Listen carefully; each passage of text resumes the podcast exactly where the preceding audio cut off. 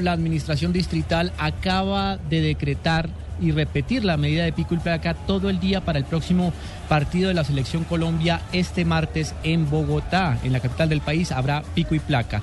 Es así como la Secretaría de Movilidad indicó que la medida regirá todo el día martes para los vehículos de placas pares, es decir, 0, 2, 4, 6 y 8 con motivo del enfrentamiento del Océano Nacional contra la selección de Japón.